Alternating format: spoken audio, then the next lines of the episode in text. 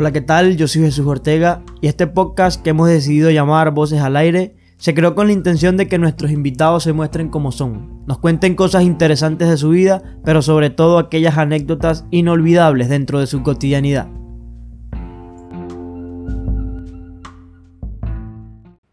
Bueno, sean todos bienvenidos una vez más a esto que hemos decidido llamar Voces al Aire. Este es el episodio número 13 y hoy estamos con un invitado bastante especial. Mencito, ¿cómo estás? ¿Cómo te va? Bueno, todo bien, con buena vibra desde la mañana, un cafecito que me recibiste y brutal. Gracias por haberte tomado el tiempo, la iniciativa de venir hasta acá. Para mí es sensacional que hayas destinado un espacio y unos minutos de tu tiempo para venir hasta acá. Yo estoy muy agradecido por eso. Y bueno, este, antes de iniciar siempre me gusta como instruir a la persona en lo que va o a qué va dirigido el programa, ¿no? Voces al aire se crea con esa inquietud, con esas inquietudes filosóficas que parten de allí mismo, ¿no? De, eh, de esa esencia, por eso Voces al Aire se crea. Entonces, la idea es que la persona que venga se muestre cómo es, al menos en el sentido personal, sin ir a sentidos metafísicos cuánticos, sino desde lo que es la persona en sí. Entonces, eh, contar esas anécdotas, si se pudieran, eh, que son inolvidables para ti, y hacer como una historia cronológica de tu vida desde el origen, desde el inicio hasta la actualidad. Entonces, siempre me gusta creer que ese, esa trayectoria me muestra o me refleja no lo que es la persona en sí, porque este, eso es un tema que es debatible, que, somos, ¿no? Eso es infinitamente cuestionable en, nuestra existencia misma. Eh, la cuestión es que ese orden cronológico me permite a mí observar cuáles son esas cosas y esas historias que te han hecho a ti ser lo que hoy eres. Entonces, ¿dónde naciste? Hermano, yo nací aquí en Guanare. ¿Sí? ¿En qué parte viviste, creciste? Toda mi vida he vivido en Barrio Sucre. Barrio Sucre. sí. Toda tu vida desde aquí, desde Cham. Sí, toda mi vida. Eh, desde siempre, porque eh, tengo entendido que hasta ahora este, te has formado en la música. ¿Desde siempre te ha llamado la atención la música o fue algo que nació espontáneamente después de...? No, o sea, la música me empezó a gustar a partir como, no sé, de los 10, por ahí más o menos. Porque inclusive, o sea, te voy a contar pues, eh, antes de yo hacer, o sea, porque yo hago rap, este, hagan beat, rap, y antes no me gustaba ese género. Antes escuchaba que sí, Rake. y entonces, mis primos colocaban que sí, cancerbero, por ponerte un ejemplo, y yo, loco, eso no, no me llamaba la atención, o sea, era increíble, no me llamaba nada la atención. Hasta que yo no sé de dónde me salió, pero algún, un día escribí mi primera canción y, o sea, la pista que encontré, pan, y eso era rap.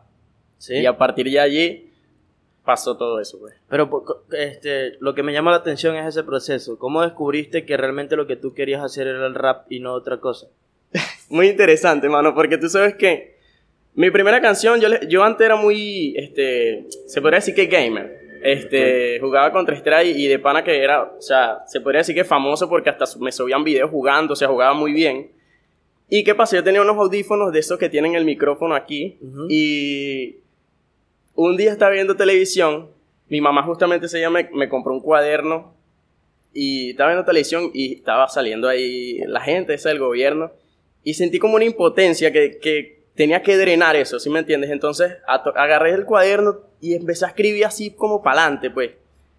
Y entonces me de, como que verga, esto lo tengo que grabar. Entonces, como te dije, busqué una pista, la agarré y ahí solté todo eso. Y esa fue como mi primera canción, pero eso no salió, pues, ¿sí me entiendes? Claro. Se, supone que, se supone que antes de que, de que esa influencia haya llegado a tu vida, tuviste que haber por lo menos cantado, freestyleado, hacer cualquier otra cosa porque de entrada y a priori este, no vas a agarrar un cuaderno, vas a poner una pista en internet vas a cantar, o así tal cual En el colegio, bueno, tú estudiaste en mi mismo colegio en el Lourdes, sí, sí. Eh, freestyleaban supuestamente ahí en la, en la, en la cantina y puras cosas ahí locas, mano. O sea, ni, siquiera, no sé, yo creo que era muy demasiado malo, pues, pero como uno estaba ahí, le, le, daba. Entonces, pasó ese día que descargué todo eso, descargué el programa, Audacity creo que se llama el programa. Sí. Eh, y grabé esa canción, nunca salió, pero ¿qué pasa? Que después, como estaba demasiado, hermano, pero mira, demasiado enfermo jugando eso, eso hice una canción del Counter-Strike. Esa fue la canción que yo subí y esa canción obviamente no está en mi canal porque, eh, o sea, imagínate la calidad, o sea, horrible, ni siquiera yo editaba, masterizaba, mezclaba nada. Y, pero hermano, tú la buscas en YouTube y te va a aparecer. Y esa, Claro. porque alguien la resubió, pues no sé, un fanático, no sé, la, la resubió y yo, bueno, o sea, esa canción me da pena porque es que es horrible mi voz. ¿Y qué pasa? Algo muy interesante que cuando yo comencé así esas canciones, un primo llegó y estaba, yo me acuerdo clarito, estábamos fuera de mi, de, de mi casa y me dijo, mano, vamos a hacerte una entrevista, vamos a, a colocarnos como si ya tú fueras un artista grande, entonces vamos a hacerte una entrevista y me dijo, ¿por qué tú haces rap? Y hermano, yo le hice, yo, yo me acuerdo clarito que le dije, hermano, porque yo no sé cantar. Entonces como rapear, o sea, no es cantar, simplemente dices, ¿sí me entiendes? Escribes Claro. y es, o sea, yo siento que es una, una respuesta demasiado mala. Él- inclusive él Sí. me dijo, o sea, ¿cómo tú vas a decir eso, loco? Sí. Pero bueno, no sé, a pasar del tiempo, siento que evolucionó mi voz. Muchos amigos me decían, mano, tú puedes cantar y tal. Y hasta que exploté, pues. Inclusive, o sea, todavía me falta mucho. Pero ya lo descubrí, ¿sí me entiendes? Entonces, en ese Claro. camino. Sí, suponte que es un, es un hecho, es evidente que el rap nace de esa brutalidad honesta sobre expresar lo- Claro. la realidad o lo que se refleja en su proceso de, de mirar alrededor y, y expresar con palabras este, explícitas, si se quiere, de que las personas no están acostumbradas Sí. a, a- a- a escuchar y se crea sobre eso, sobre las manifestaciones culturales, que de hecho toda la cultura ha nacido y me gusta la que nacen de las manifestaciones culturales, como por ejemplo el flamenco, que nace de los moriscos allá en España, todo el tema de, de la Inquisición, de, de los, del cristianismo y todo el tema de, de ellos, como nace, como nace como una manifestación cultural, pues el rap par- pa- parte de eso, ¿no? Sí. Sobre todo porque la influencia que supongo que tuviste siempre ha sido un rap muy conciencia, ¿no? Un- Demasiado. un rap que, que, que va mezclado a, a la realidad, que trata de simular lo que es la realidad. El personaje, eh, tu, tu nombre artístico, ¿por qué M-E-H-M o por qué Men? Yo sé que son, evidentemente un día conversamos y son tus siglas, Sí. pero ¿cuándo Por- nació la idea? ¿Cuándo te, te autodenominaste como Men? Hermano, todo viene otra vez de lo que te dije, del Counter-Strike. Yo antes me llamaba en el juego Promigue. Hermano, ese nombre es malo. Bromigue. Promigue, o sea, en el Ah, en- Promigue. Promigue, pues así como que el pro y, y mi nombre. Pero supongo que hay peores. O sea, Malísimo, mano. Y entonces, bueno, un día, verga, yo tengo que cambiarme esto y, o sea, demasiado básico. Agarré las cuatro, las Sí. primeras letras, pan, de mi nombre, Miguel Eduardo Hernández Mendoza, y ya.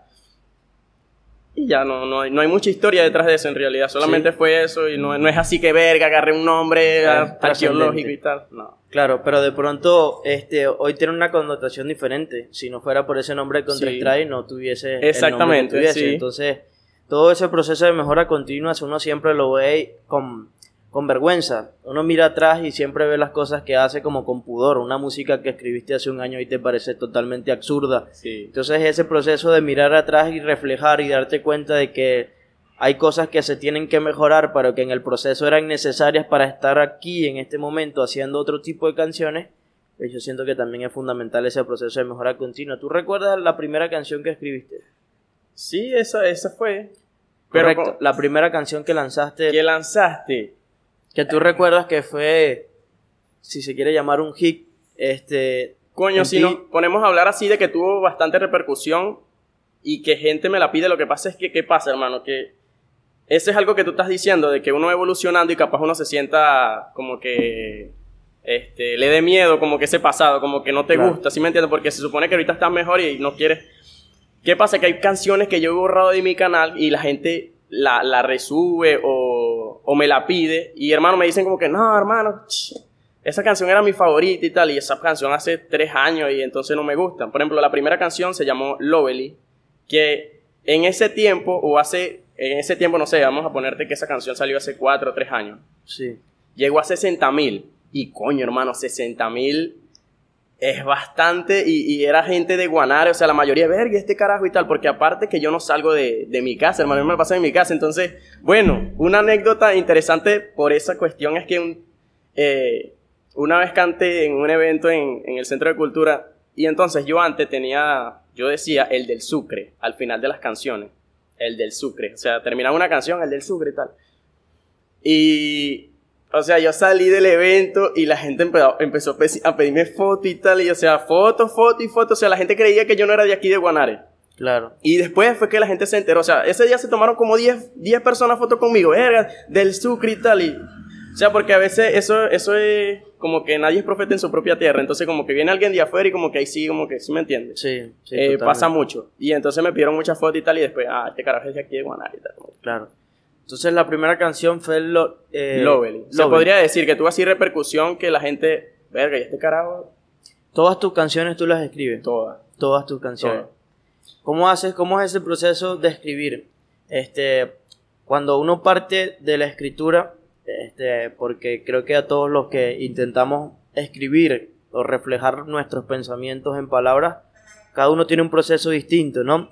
¿Cómo es el proceso tuyo de escritura? ¿Cómo nacen, cómo sientes que ordenas tus ideas a la hora de escribir? ¿En qué te inspiras cuando vas a escribir una canción? Vamos a ir en proceso. Mira, antes, cuando comencé, yo lo que hacía era agarrar un lápiz y como que soltaba todo lo que tenía ahí. ¿Qué pasa? Que ahí está mal, porque, o sea, como que la primera no rimaba con la segunda. ¿Qué pasa? Que obviamente con la gente que yo me uní, o sea, que, que me empezaron a, de pupilo cuando comencé en el barrio, eh, como que, hermano, así no se escribe y tal. Y a partir de allí fue que fui agarrando ideas, porque obviamente está interesante que tú llegues a un cuaderno y escribas todo, pero eso tiene que llevar un orden para que hagas una canción. El primer verso, segundo verso, puente, coro. Entonces, y si nos ponemos a hablar de ya la musa, eh, yo siento que hay cosas que yo dentro de mí exagero. ¿Qué pasa? Vamos a hacer que me pase una situación con mi novia. No que terminamos ni nada, sino que pase una situación. ¿Qué pasa? Que yo agarro ese momento y hago una canción, o sea, como que lo exagero y me pongo en ese lugar. Agarro, obviamente, casi la mayoría de mis canciones son muy reales, pero obviamente hay otras canciones que exagero un poquito. Sí. Y por ejemplo, hace mi último tema que saqué se llama Me la pusiste ese, difícil. Y yo digo como que me la pusiste difícil. Pensaste que iba a cambiar por ti. Y hermano, yo estoy bien con mi novia, ¿sí me entiendes? Eso Claro. es capaz una discusión. Y yo llego y, verga, como estoy molesto en el momento, agarro el cuaderno y como que. Y lleno todo. Eh, yo siento que todo, her- hermano, todo lo puedo agarrar como una canción. Yo siento que ya es un talento. Es como que, que me pase algo contigo hoy Sí. y lo escribe como canción. Es más, tú una vez me dijiste una frase eh, que dice, tú eres Dios si quieres creerlo. Y a partir de ese tema, a partir de esa frase, yo hice una canción que se llama Libre. Y ahorita está en YouTube y tiene más de 50 mil views.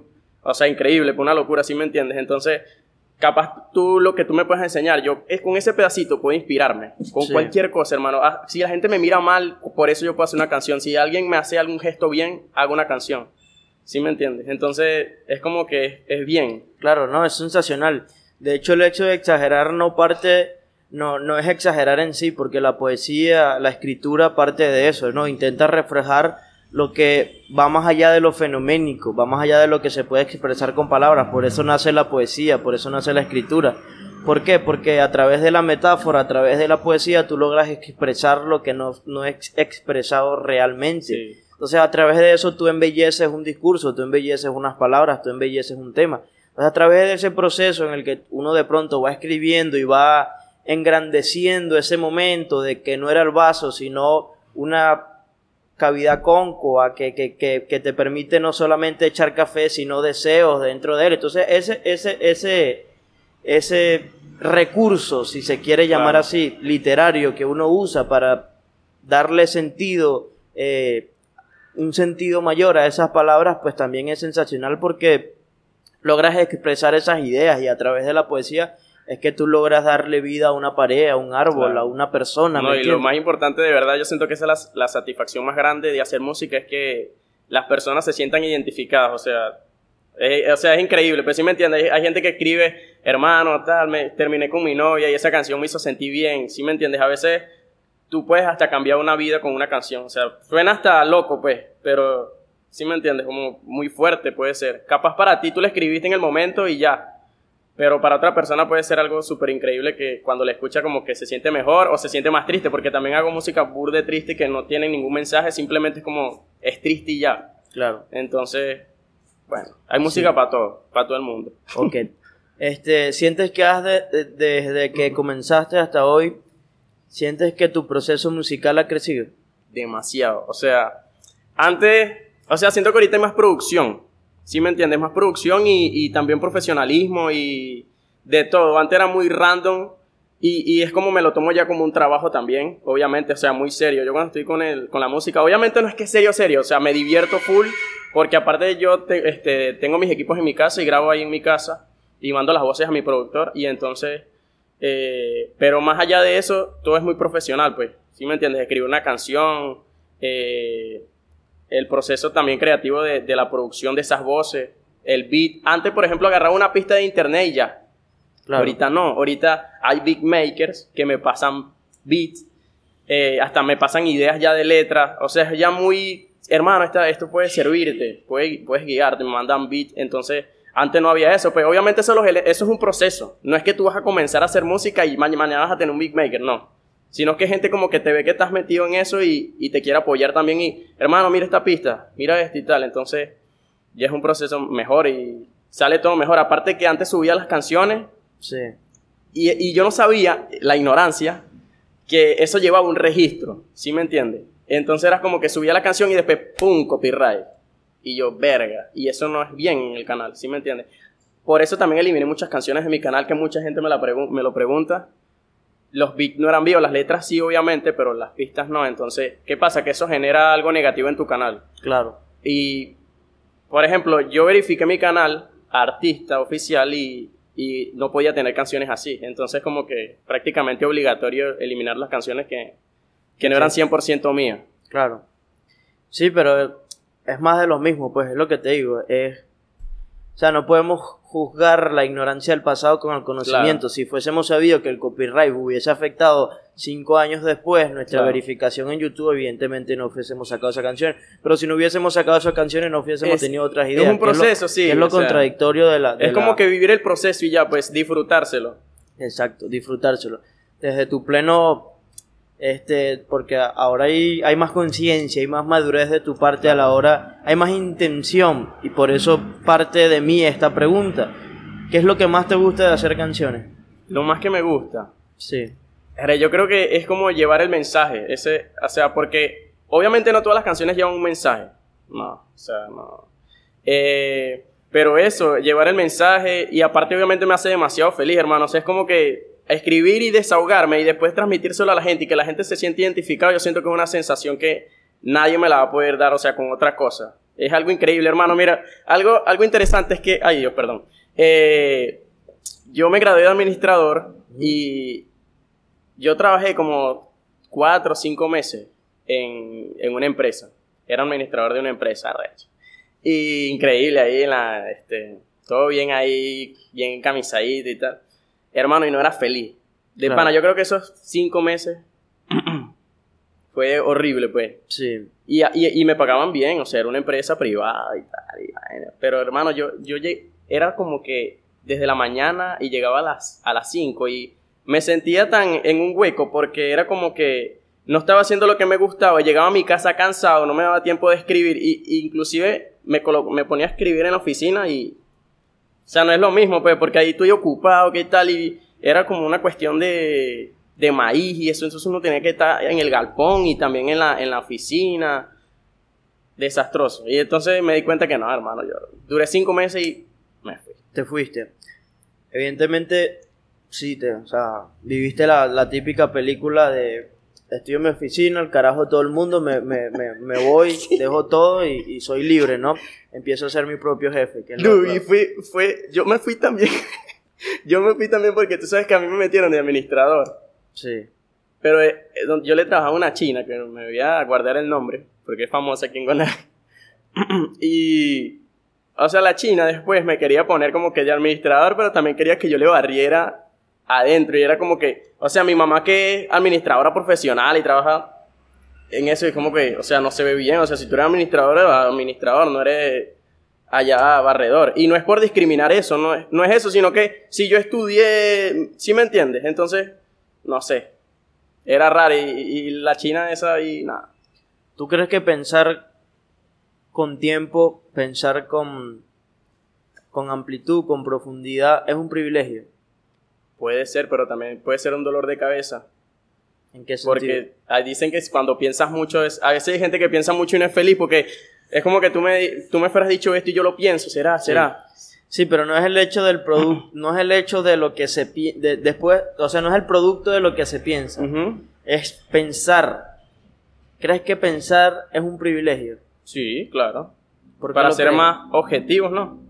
De pronto sí. Objetivos en la Puede vida, que, o sea, sea, puede porque... que sí, puede que sí, puede que, te, que, que desarrollemos ese pensamiento crítico que, que, que cuestione todo lo que pasa a nuestro alrededor, que debería ser Sí. el aspirante número uno de todos nosotros, pero no sientes que las personas que piensan y tienen tiempo para pensar son personas privilegiadas. ¿Será? No, pues, hermano, sí, o sea, pensar, eh, no sé, es que, es que como te estoy diciendo, para ser objetivo, yo, que- yo no voy a vivir mi vida a lo loco sin pensar qué voy, lo que voy a hacer, no sé, si te No. estás refiriendo a eso.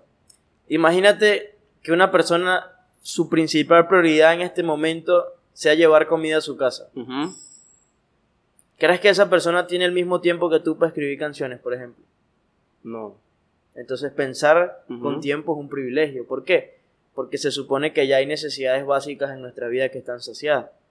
Entonces el discurso de que el que es rico, el que es pobre es pobre porque quiere, es erróneo. ¿Qué te hace pensar a ti que la gente no quiere salir adelante en el barrio, por ejemplo? Ujú. ¿Entiendes? Entonces, ¿Pero no crees tú que no todas las personas tienen las mismas posibilidades o oportunidades? obvio. O también, por ejemplo, tu familia, las familias, o sea, si tú llegas y naces ya con una familia más o menos estructurada, donde te puedan ofrecer algo mejor, porque también, o sea, hay personas que están en la vida y hacen hijos y es como que lo dejan a- al aire, ¿sí me entiendes? No, Claro. no están dedicados a ello tampoco. Entonces, no sé, no todas, no todas las personas tienen la misma suerte, siento yo. No tienen la misma suerte. La suerte y las mismas oportunidades. Yo, ¿Tú crees que las personas nacen buenas por naturaleza? No. O sea, desde la crianza pienso yo. Desde la crianza. Desde la crianza. Claro. O sea, no voy a nacer malo si tú ves que, hermano, vi una imagen, eh, que es justamente eso, que sale un niño aquí, no sé si la has visto, sale otro niño aquí, la mamá, y la lengua, o sea, la misma lengua de la mamá es la misma lengua del niño, pues. Sí. Es algo así, pues desde pequeño, si, si tú escuchas grosería, que a tu mamá le están pegando, que están golpeando, se va a ir creando ya con esa influencia ya desde Claro. pequeño. Hay temas de materialismo histórico. La persona no nace buena ni mala, sino que se hace según el entorno en el que vive. Exacto. Entonces, en ese proceso en el que la persona tiene que pensar con claridad, ahí te das cuenta de que realmente eres privilegiado y afortunado. ¿Por qué? Porque la persona que no piensa no es porque no tiene tiempo para pensar. Ahí viene la frase Nobel que, que siempre me ha explotado la cabeza cada vez que la escucho. ¿Sí? No me preocupa la inteligencia de Einstein. Me preocupa la cantidad de niños con la misma inteligencia que nunca pudieron tener un cuaderno de matemáticas. Increíble. Entonces, en ese proceso en el que uno no tiene tiempo para pensar, no, no es porque realmente no quiera, es porque realmente hay necesidades que uno necesita cubrir. Claro.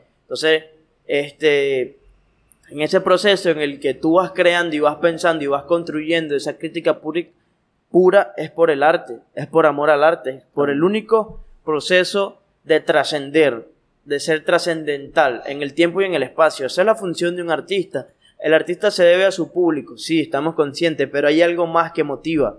¿Qué? Que, que estás haciendo canciones para que trasciendan. ¿Por qué? Porque te, tú falleces, te vas, parte todo, pasan 200 años y tu música va a seguir. Claro.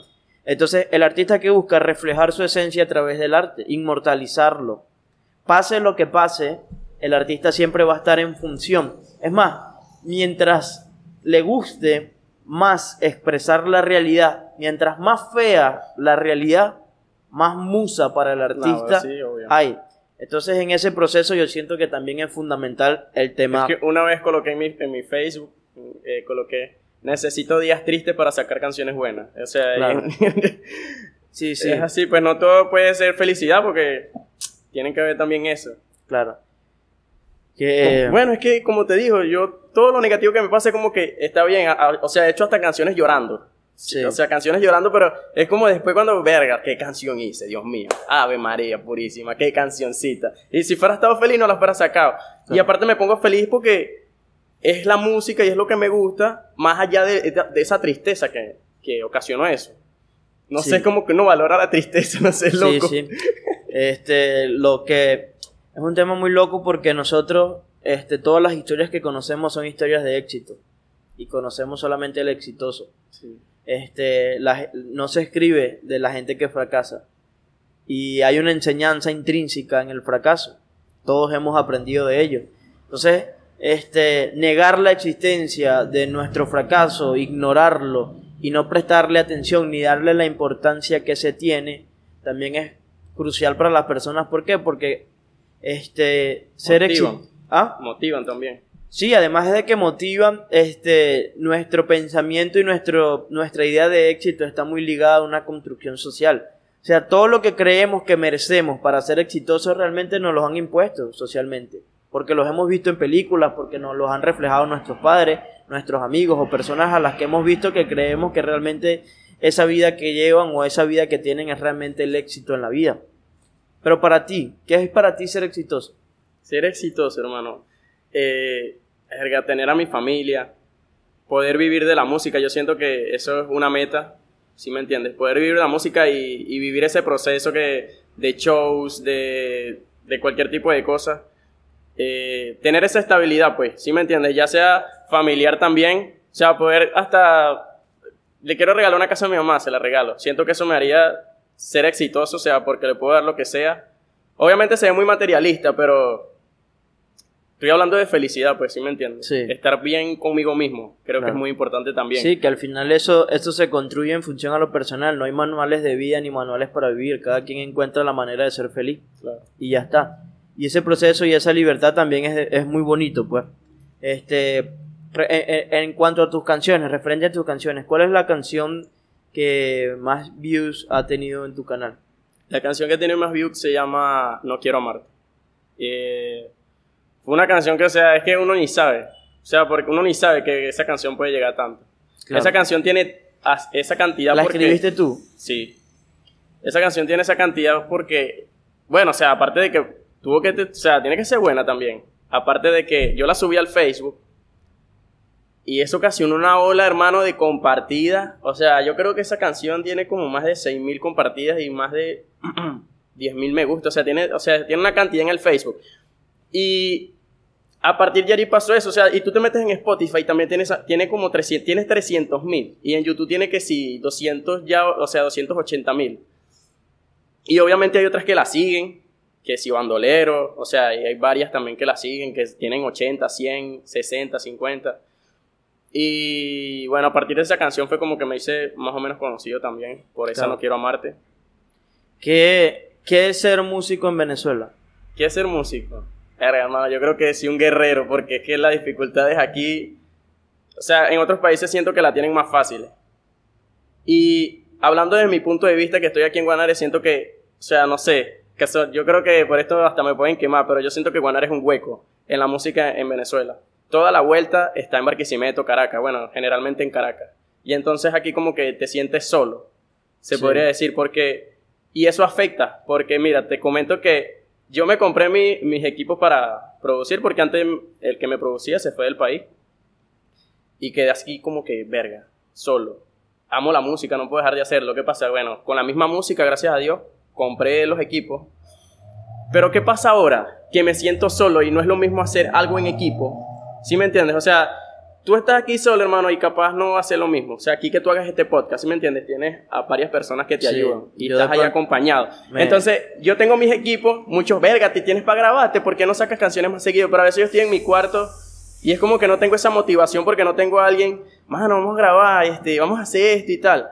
Y, y por esa parte me siento demasiado solo, ¿sí me entiendes? Sí. Entonces, eh, pero es por eso, porque estoy aquí en Guanare, o sea, yo estoy seguro que me voy a Caracas y va a ser otro peo, porque allá hay más gente que está metida en la movida. Aquí, aquí siento que falta como cultura, falta gente que como que se enfoque, hermano, pues yo siento que estoy enfocado en lo mío, ¿sí me entiendes? Pero no, no hay muchos aquí, conozco muy pocos, o sea, poquito, poquito que, yo, que tú digas, verga, sí, ese carajo está ahí metido totalmente a eso, pero yo también entiendo por qué no, Claro. porque meterse a la música no es que es 100%. O Sí. sea, hoy, hoy capaz haga una canción y tenga do- 300 mil y te dé mil dólares y vas a estar bien, pero no es algo que cualquiera lo pueda hacer o es seguro. Entonces, ¿qué pasa? Que la gente obviamente tiene otras obligaciones, otras cuestiones más importantes que trabajar. Por ejemplo, conozco un amigo que se llama Xavi y tiene demasiado talento, hermano. O sea, canta increíble, tiene canciones increíbles, pero, o sea, no se dedica 100% a la música porque tiene una familia que mantener, tiene negocio. Entonces, eso también equivalente. Yo porque, bueno, todavía estoy chamo y, bueno, también trabajo desde mi casa, yo soy diseñador y me da tiempo para hacer eso, pero yo creo que si estuviera en otra situación, capaz no dejo la música, pero no, no tendría la misma constancia. Claro. Entonces, bueno. Ese proceso, sí, realmente todo está ligado, lo creas o no, a un tema político. Yo siempre lo, lo, lo converso y lo tomo de esa manera. Todos los males de este país parten de la política, no solamente en Venezuela, sino en el mundo. El tema de la economía. Este, ¿Por qué? Porque todo está intrínsecamente ligado al tema económico. ¿Sí? Somos más felices porque aspiramos a crecer. Es el tema de la paja mental del gringo. El gringo se cree un rico en crecimiento desde los 80. El, el, gringo cree que va a ser millonario desde que nace. Entonces, cuando vive en ese proceso, resulta ser que se muere con más deudas de la que tiene y aquí es muchísimo peor. Entonces te digo, pensar es un privilegio. ¿Por qué? Porque si tienes tiempo para pensar, quiere decir que hay otras necesidades que no, son tan importantes. Pero el hecho de salir y trabajar y buscar comida para tus hijos y darle todo y, hacer lo que puedas para mantener tu hogar, no te da tiempo para pensar, no te da tiempo para inspirarte, no te da tiempo para crear canciones. O sea, ¿quién, quién sabe qué fuera sido de mí si fuera quedado en esa oficina capaz estuviera ya todavía y no fuera hecho más música. Y no fuera hecho Porque me fuera sentido demasiado desmotivado, pues. Exacto. Entonces también es muy importante. Entonces, este, pues también está como muy, muy, muy intrínsecamente ligado a eso. Todas las músicas que tú has hecho, que tú has escrito, ¿con cuál sentiste que diste todo y lo dejaste todo a nivel, si se quiere, de escritura que tú dijiste, esto es lo más arrecho que he escrito, esto es lo más fuerte, esto es lo más real que he escrito de todo esto? Hermano, yo creo que fue la canción, o sea, en realidad todas mis canciones le meto todo mi empeño, pero ah, hablando ya de un sentimiento, de un sentimiento así como que, o sea, cada vez que escucho la canción como que, verga, que, que increíble porque en ese momento, no sé, me sentía muy mal, o sea, aparte económicamente todo mal y entonces es la canción libre la que te dije. Yo digo como que... Eh, yo sé que soy fuerte, solo crean en mí. O sea, yo, solo, yo comienzo con esa frase, hermano. Yo sé que soy fuerte, solo crean en mí. O sea, imagínate en el hueco que estaba metido yo para decir eso. ¿Sí me entiendes? Yo sé que soy fuerte, o sea, como que, verga, sí puedo, pero no tengo esa seguridad de la gente que, me diga, hermano, dale que, sí me entiendes, yo estoy contigo. No había eso. Entonces, a partir de ahí escribí esa canción y, verga, mucha gente conectó con esa canción, de verdad, increíble. ¿Cuáles son tus aspiraciones en la música? En la música. Ay, Dios mío hermano, sacar álbumes. Quiero sacar álbumes, pero, o sea, obviamente un álbum yo lo puedo sacar, pero que tenga presupuesto, ¿sí me entiendes? Que sea un álbum bien, que, que tenga video, que tenga eh, publicidad. Aparte, no sé, ganar premios. Yo sé que es un sueño, pues, no sé, ganar un Grammy. Increíble. Eh, también quiero así como unir géneros así locos, no sé, mano. Flamenco con arambí, este. Obviamente ya gente lo ha hecho, pero de mi parte no eh, hacer danza. O sea, en realidad no, no me voy a englobar en un solo género. Quiero hacer cualquier tipo de música que, que yo me sienta bien conmigo mismo. Y como artista en sí, ¿cuál es tu aspiración? Mi aspiración como artista era dejar, dejar como un legado. Como sabes, porque es muy importante. Sabes que hay algo también que increíble. Que siento que me, me aleja de todos aquellos artistas que soy de Guanare. Y en Guanare por ejemplo, sale un artista de Caracas, hermano, y, coño, salió un artista de Caracas. Pero que salga un artista de Guanare. No, no, no. O sea, no. ¿Sí me entiendes? Sí, sí, Es porque es muy. No sé, bro. es muy loco, pues no, no hay mucho. Claro. O hay muy poco. Capaz sí hay, pero muy poco, muy, muy, muy poco. Sí hay grandes. Capaz sí hay, pero están buscando qué comer en este momento. Exactamente.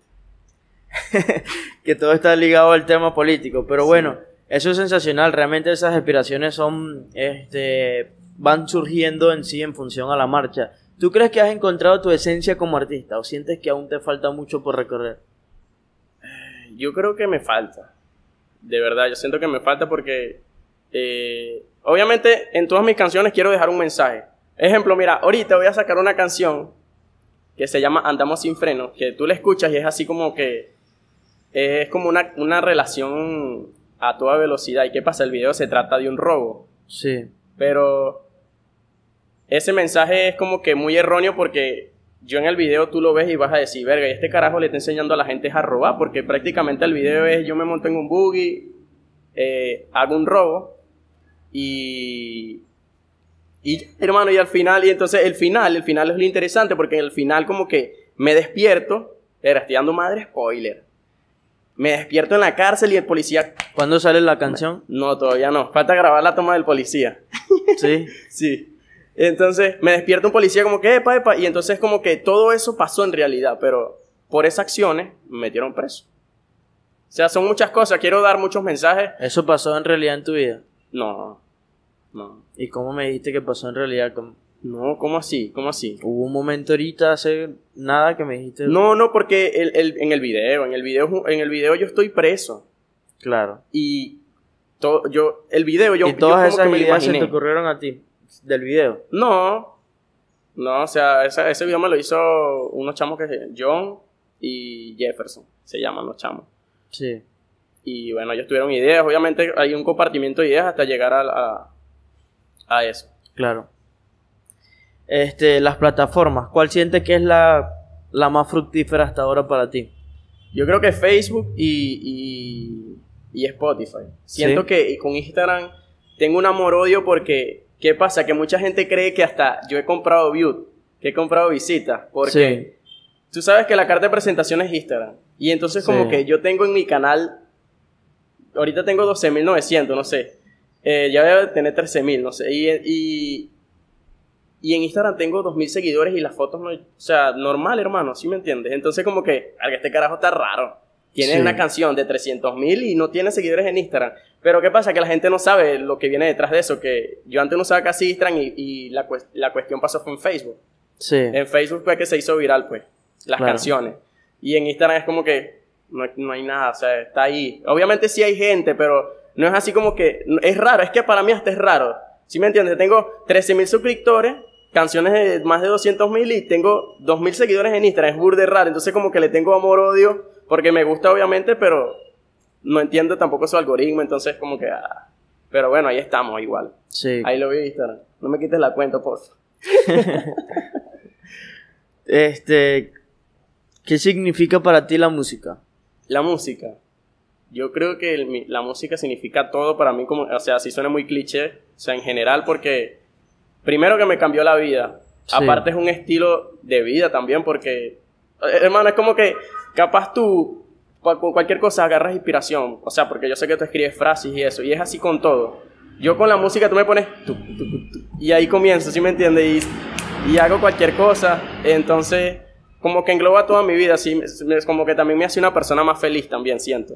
Porque suena cualquier cosa y puedo cantar, eh, vivo mi vida más feliz. O sea, yo creo que no sé qué haría en mi vida sin música, o sea, muy loco. Sí. Engloba todo, englo- engloba todo de mí. Que eso es fundamental. Este, ese envolvimiento, ese desarrollo, ese pensamiento, eh, esa idealización de la música, este, puede que se vaya transformando a, a través de la madurez. Yo siento que uno no encuentra su esencia nunca. ¿Por qué? Porque ahí viene la- el dilema del, de- del maestro y el alumno. El, el maestro para ser maestro necesita un alumno. Necesita a un alumno que lo admire, que lo respete y Claro. que le diga que él es su maestro. En el momento en el que el alumno ya le dice eso al maestro, el maestro deja de sentirse maestro y empieza a buscar a ser alumno. Entonces, en ese proceso, en ese dilema del alumno y el maestro, el maestro siempre está buscando ser alumno. ¿Por qué? Porque hasta que él no se sienta que alguien lo está nutriendo y que hay alguien que cuando lo nutra él se sienta complementado, el dilema siempre va a seguir existiendo. Entonces, nunca dejamos de ser alumnos y al mismo tiempo nunca dejamos de ser maestros. ¿Por qué? Porque al mismo tiempo que crecemos y sentimos que, que alguien nos está ayudando, directa Sí. o indirectamente, nuestro reflejo, nuestra trayectoria, alguien más la está viendo. Claro. Entonces, ese dilema es fundamental. ¿Por qué? Porque uno nunca termina de ser. ¿Cómo soy? No eres nunca. ¿Quién eres? Ya fuiste. ¿Me entiendes? Estás cambiando todo el tiempo. Entonces, Claro. definirte a ti por lo que eres, y muchas personas lo toman así, es que es difícil a veces que la gente lo entienda y que a uno de pronto lo entienda, ¿no? Definirse a uno por lo que fue. Claro. No, yo fui esta persona, no, yo... La idea, la cuestión es que eso no tiene fecha de vencimiento, tú puedes cambiar lo que eres. ¿Entiendes?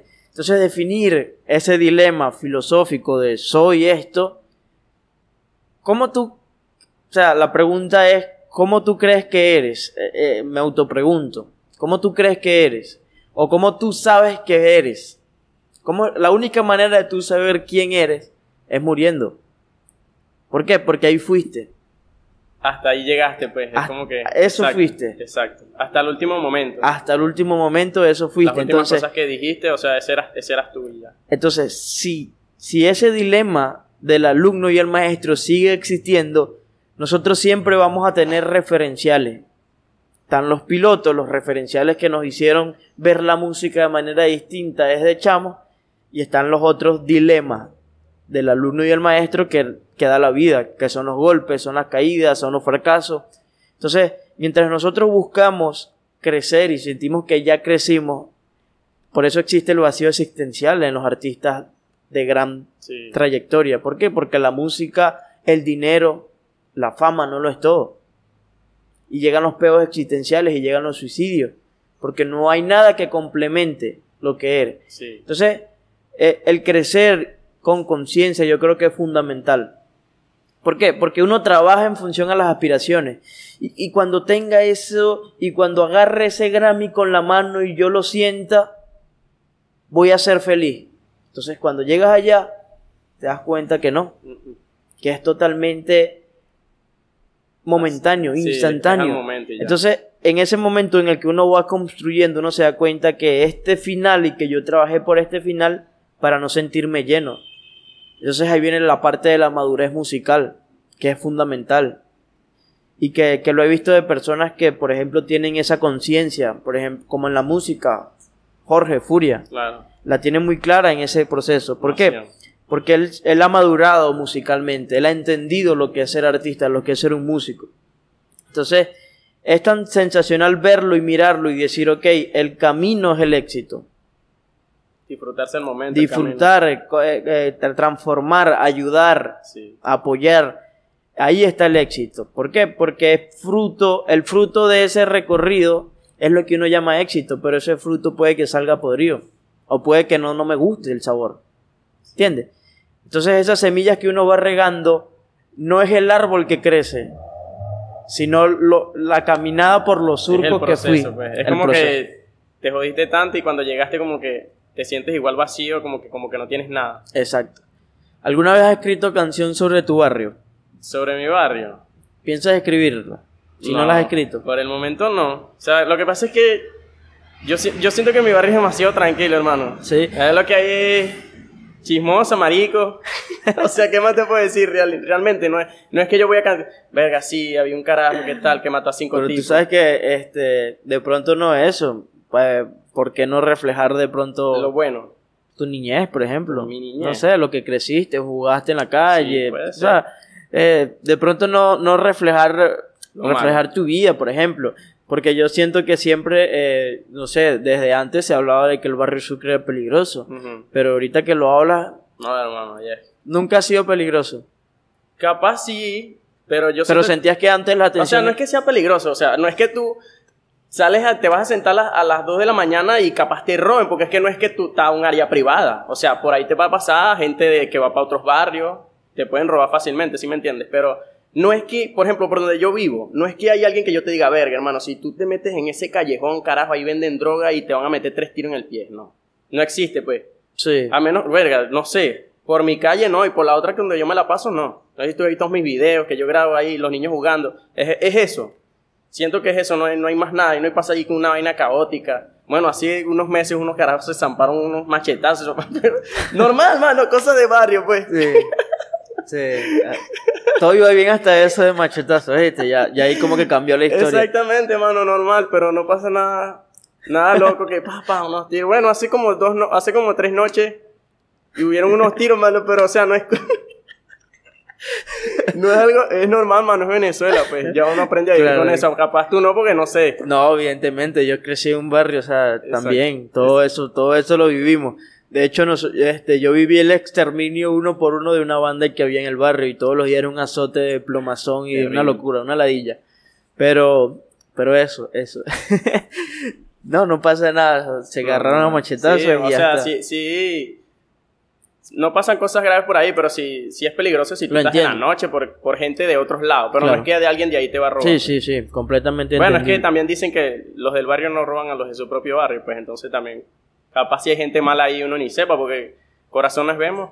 ¿No? ¿Cómo es? No, no, no. Caras vemos, corazones no sabemos. Entonces, quién sabe, capaz sí. Hay un bicho ahí malo escondido en el gueto. ¿Cuántas, ¿Cuántos temas este, tuyos están por salir? Ahora tengo dos. Sí. Sí. ¿Ya grabaste los dos? No, pueden ser tres, tres creo. Sí, el del video, Ajá. que se llama Andamos sin freno. Ajá. Eh, Todos son singers, no, Sí. hay, no es un álbum. No. Eh, tengo otro que es un lo-fi que me encanta demasiado, demasiado, demasiado. Y, y tengo otro featuring. Por, ah, bueno, tengo un featuring con Furia. Ajá. Ajá. Que falta grabar el video y, y bueno, el coro me gusta demasiado. Hice el coro y... Esta es la vida que yo llevo. Increíble. Ese lo escribiste tú, o Sí. parte y parte. Yo hice el coro El- cada uno escribió sus y versos. él escribió su parte y yo me hice unos versos también. Brutal.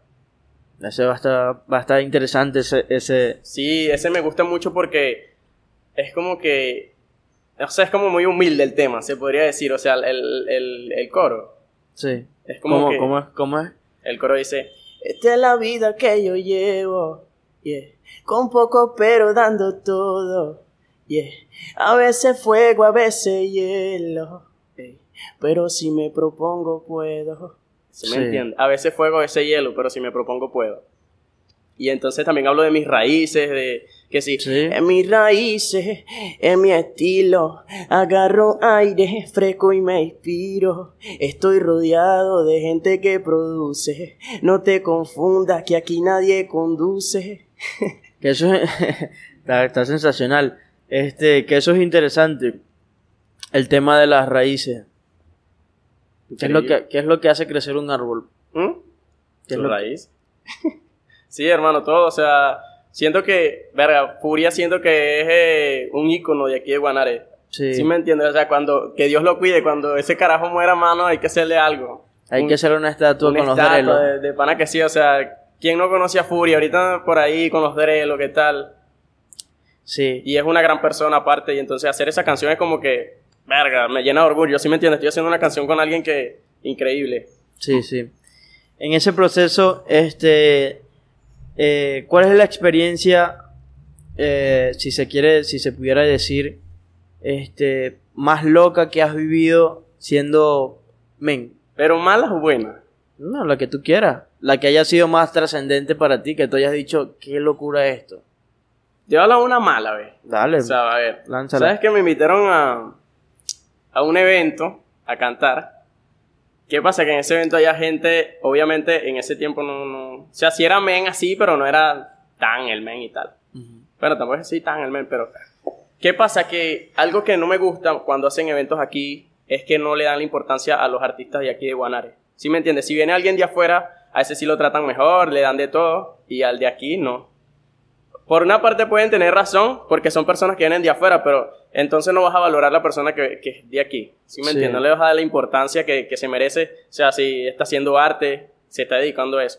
¿Qué pasa? Que a mí- eh, me invitaron a un evento a cantar, que me, eh, no voy a decir el nombre, eh, y habían otras personas que eran influencers, famosas, y ¿qué pasa? Que en ese evento me bajaron tres veces de la tarima. O sea, no canté. ¿Qué pasa? Que había una, una vaina loca, hermano, que de pana que ese día yo de vaina no lloraba, pues. O sea, porque capaz las personas lo ven como, como algo que, pero por ejemplo, ese día había personas que me querían ver cantar y, y yo me, me montaron y me bajaron. La primera vez, como que no, todavía no te toca, pero me decían, ven, ya te. La segunda vez me volvieron y me volvieron a bajar. Y a la tercera otra vez y ahí fue como que yo, ya basta, pues me fui.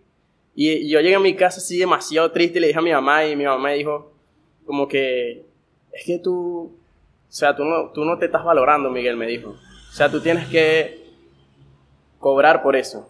Porque yo no cobraba, pues, o sea, ni pendiente, no estaba pendiente de eso. Eso es como cuando tú subes canciones y después de repente te empiezan a llegar regalías de las canciones y tú como que, y esto da plata, ¿sí me entiendes? Ya uno, no- uno no sabe, uno no sabe, uno comienza porque te gusta la música y ya.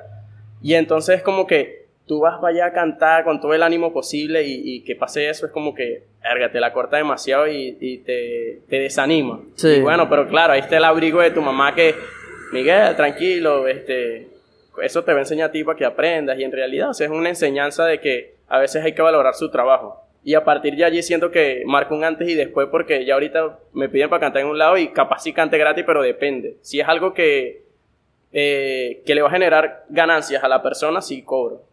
Si no, bueno, que se busque otra persona, porque siempre va a haber alguien que, eso es como todo, siempre va a haber alguien que va a cobrar más barato o que te lo va a hacer gratis.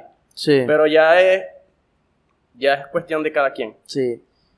¿Y qué le dijiste al organizador del evento? ¿No dijiste Al nada? otro día, él me escribió y me escribió, no, o sea, muy apenado, pues. Pero él sabía que, que O sea, de él tu vio lo que molestia. pasó, pero no, yo siento que tampoco fue controlable. O sea, lo más loco es que subiste, no cantaste y te bajaron. sí, o sea, fue muy loco, hermano, y la gente veía, pues, sí me entiendes, porque la gente había mucha gente, estaba full eso.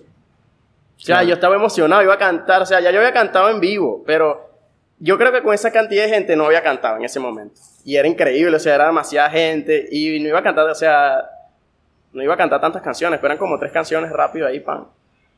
Pero entonces como que iba emocionado y tal, obviamente con los nervios a mil por ese ¿Y poco qué le dijiste? Estoy pendiente para otra invitación. Yo le dije, nada, hermano, yo estaba demasiado, el bicho no, sí me mandó un testamento, pidiendo disculpas y tal, y yo, nada, no, hay- no hay nada malo, es una enseñanza y tal, pero eso me dejó marcado y aparte, Claro. yo siento que eh, ese día me, una denuncia puse en el Facebook y tal, que puse eso y, verga, esa vaina tuvo como 200 likes, esa vaina. Sí. Mucha gente porque, a buscarlo. pa- este, no, eso ya, eso no, eso no existe. Ya está muy abajo. Está dema- no, eso está demasiado bajo, man. Demasiado. Pero fui, puse como un testamento y, y mucha gente como que, coño, qué chimbo. ¿Eso fue tal". como en qué año? ¿Cómo en qué año? Eso fue como hace cuatro años, creo yo. Sí. Sí, ya sé, ya sé bastante. Ya a partir de eso ya es un, como te dije, es un antes y después. Sí, una experiencia realmente. ¿Qué mensaje le darías a los chamos que tienen aspiraciones de ser músicos? Ahora que, que se enfoquen. Hay mucha, de pana que aquí hay mucho talento, mucho, mucho talento, pero no está en ese enfoque como que sacan música, por ejemplo, sacan música hoy y es buenísimo, buenísimo, buenísima, temas buenos, pero entonces duran ya mucho tiempo sin sacar música, como que sacan música y siguen estando por ahí. Y aparte no es que yo te diga que hacen música y no, es que están ocupados, ¿no, Sí. Son chamos, ¿sí me entiendes? Son chamos que tienen burde de talento, pero no, no lo ven como serio y tienen demasiado talento. Y eso es lo que, ta- lo, que no, lo que no hace que avance aquí tampoco, que hayan más artistas.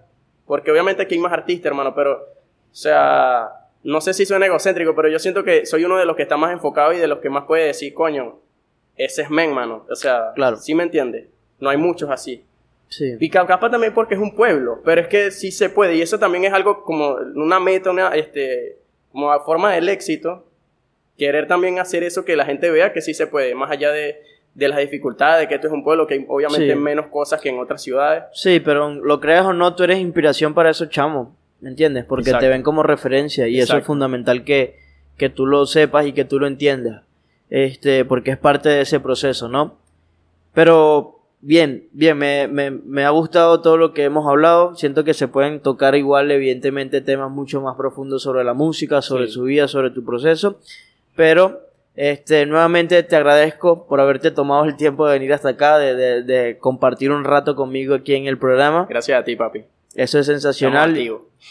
Y bueno, este, espero seguir compartiendo y disfrutando contigo, disfrutando de tu música y espero siempre seguir viendo ese recorrido y esa trayectoria que, que me gusta estar allí, me gusta estar en tu crecimiento y eso para mí es sensacional. Así que bueno, gracias nuevamente, Mencito Miguel, ti, por haberte papi. tomado el tiempo de venir hasta acá. Eh, recuerden igualmente que pueden ver el episodio completo en YouTube. Eh, los clics van a estar en Instagram y en Facebook. Y eh, el podcast en sí, el audio va a estar en Spotify y en Apple Podcast. Así que nada, nos vemos en una próxima oportunidad. G.